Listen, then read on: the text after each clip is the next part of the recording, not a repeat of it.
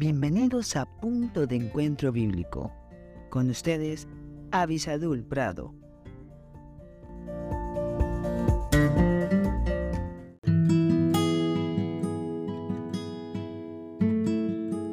Hola, hola. Doy gracias a Dios por esta oportunidad maravillosa que tenemos de estar juntos nuevamente aquí buscando en la palabra de Dios el santo consejo de Dios. También quisiera agradecer a la doctora Michelle Prado quien me ha motivado a tener esta serie que vamos a empezar el día de hoy y tiene que ver con el gozo, el gozo verdadero, porque ciertamente tenemos mucha confusión con respecto a qué es gozo, qué es alegría. Así que durante los próximos estudios o pequeños devocionales trataremos de poner esto en claro.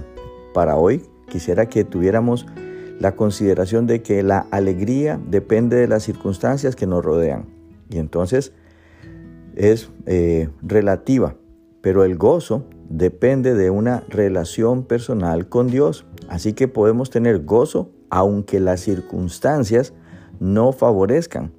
Y no es lo mismo gozo que alegría. Parecieran lo mismo, pero no lo son. Acompáñenme por favor hoy a Nehemías capítulo 8, el versículo 10. Dice así la palabra de Dios.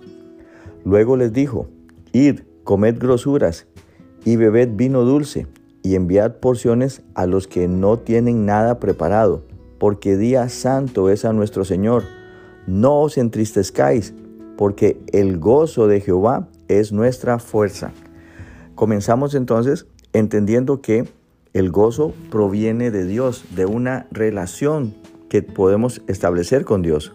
Lo hemos dicho ya en otras ocasiones, pero no importa si lo tenemos que repetir. Ustedes y yo necesitamos el perdón de Dios y tener una relación personal con Dios, no una religión. La relación personal con Dios viene por la gracia de Dios. Dios nos ha concedido tener un Salvador y nos permite por medio de la fe recibirle en nuestro corazón. Y cuando tenemos esa relación con Dios, entonces dice aquí este versículo al final que el gozo de Jehová es nuestra, perdón, es vuestra fuerza. Que Dios esté contento, que Dios, quien es inmutable, pueda sentir esa satisfacción, la transfiere por la relación que tenemos con Él, la transfiere a nuestro corazón. Y es así como podemos enfrentar toda circunstancia en nuestra vida, aunque las eh, situaciones a nuestro alrededor no favorezcan que estemos tranquilos, con paz o gozosos, lo vamos a tener porque el gozo de Dios es nuestra fuerza.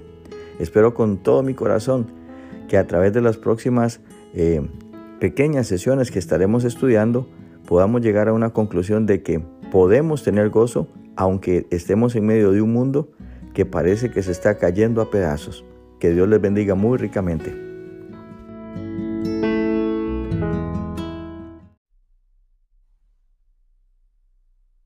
Gracias por estar con nosotros en este podcast Punto de Encuentro Bíblico. Si este podcast te fue de bendición, no olvides escribirnos a punto de encuentro bíblico 1717 arroba gmail.com y en nuestras redes sociales. Más que la miel en Facebook, arroba más que la miel 1910 en Instagram. Que Dios te bendiga.